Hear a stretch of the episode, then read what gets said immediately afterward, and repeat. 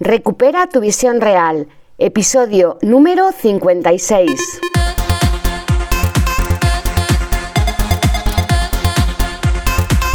Muy buenos días a todas y a todos. Bienvenidos a Recupera tu visión real, el podcast en el que hablamos de técnicas, recursos, consejos y muchas cosas más para mejorar tu salud ocular y tu visión.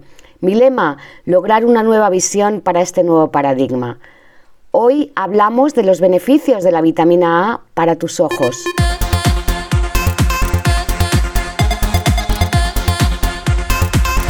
Hola a todas y a todos de nuevo. Espero que estéis muy bien. Iniciamos la semana con un nuevo episodio sobre nutrición ocular y vamos a hablar sobre los beneficios de la vitamina A para tus ojos. ¿Sabes qué puede causar su déficit o qué pasa si hay un exceso de esta vitamina? En este episodio vamos a tratar de responder estas preguntas para que sigamos tomando conciencia de la importancia de cuidar nuestra salud ocular. Muchas personas me preguntaban a mí en la óptica y preguntan cuando van a la consulta del oftalmólogo si es bueno tomar vitamina A para mejorar la visión. En principio, la vitamina A es un grupo de compuestos antioxidantes que efectivamente son esenciales para tu visión, pero también tiene otras muchas funciones, como ayudar en el proceso de crecimiento y remodelación de los huesos y para fortalecer el sistema inmunológico. En concreto, en el ojo, la vitamina A aumenta la capacidad de protección contra bacterias y virus, lo que ayuda a prevenir infecciones. En realidad hay dos tipos diferentes de vitamina A dependiendo de su origen. La que proviene de alimentos de origen animal, que se llama retinol, y que el cuerpo puede utilizar directamente, y la que se obtiene de las frutas y verduras de colores, que está en forma de carotenoides, que son precursores de la vitamina A. Es decir, el cuerpo utiliza estos carotenoides para fabricar el retinol cuando lo necesita. Dentro de los carotenoides, el betacaroteno es quizá la provitamina A más eficaz y más efectiva. Esta vitamina ayuda a proteger la superficie del ojo, sobre todo la córnea, y por este motivo es esencial para una buena visión, porque si la córnea no está lisa, no está transparente, es la primera lente del sistema óptico del ojo, por lo cual si no está bien, pues ya a partir de ahí toda la luz que entre va a entrar distorsionada. Además, es necesaria para mantener el equilibrio lagrimal. De hecho, su déficit está relacionado con la seroftalmia, que es un cuadro muy grave de sequedad ocular en el que hay una alteración corneal tan importante que puede llegar a provocar úlceras corneales, cicatrización e incluso ceguera.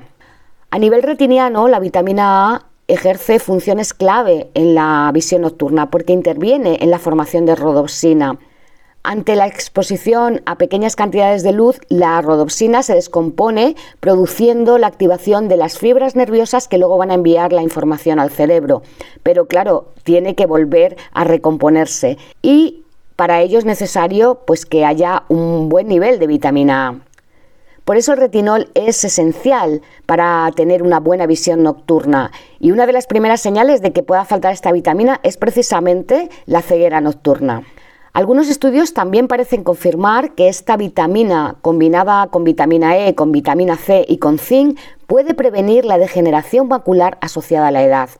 Aunque la carencia de esta vitamina pueda ser frecuente en los países que llamamos en vías de desarrollo, la verdad es que es raro que tengamos un déficit si llevamos una dieta variada y no padecemos ningún problema de absorción, como lo pueden tener personas que tienen enfermedades inflamatorias del intestino, como la enfermedad de Crohn o la enfermedad celíaca.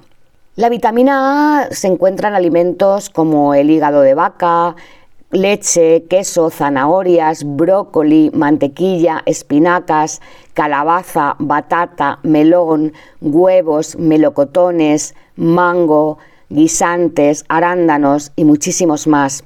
Un truco es buscar frutas y verduras que tengan color. Cuanto más intenso sea el color, mayor contenido de vitaminas y carotenoides. Por otro lado, hay que tener en cuenta que esta vitamina es del tipo liposoluble, es decir, solo es soluble en grasa por lo que al cuerpo le cuesta mucho eliminar el exceso.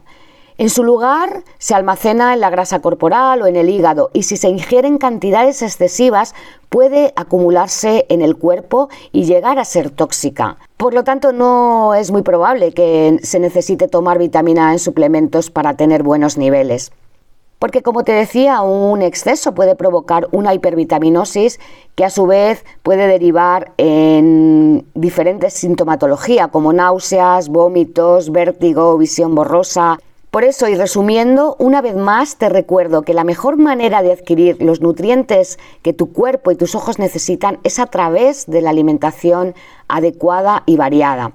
Por lo tanto, si sospechas que puedas tener una carencia de vitamina A, lo primero de todo es acudir a tu médico y realizarte las pruebas pertinentes para saber si eso es verdad y si necesitas suplementarte o simplemente cambiar ciertos hábitos alimentarios y en eso puede ayudarte un nutricionista cualificado. Y bueno, nada más, esto es todo por hoy. Mañana es festivo, así que no habrá podcast. Volveremos a vernos el miércoles.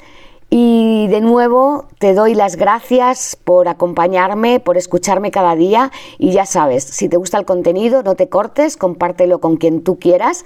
También puedes hacer tu aportación si quieres para ayudarme a seguir creando este contenido gratuito en el enlace que te dejo en la descripción. Que disfrutes del día, que disfrutes mañana. Un abrazo bien grande y feliz Halloween. Sadnam.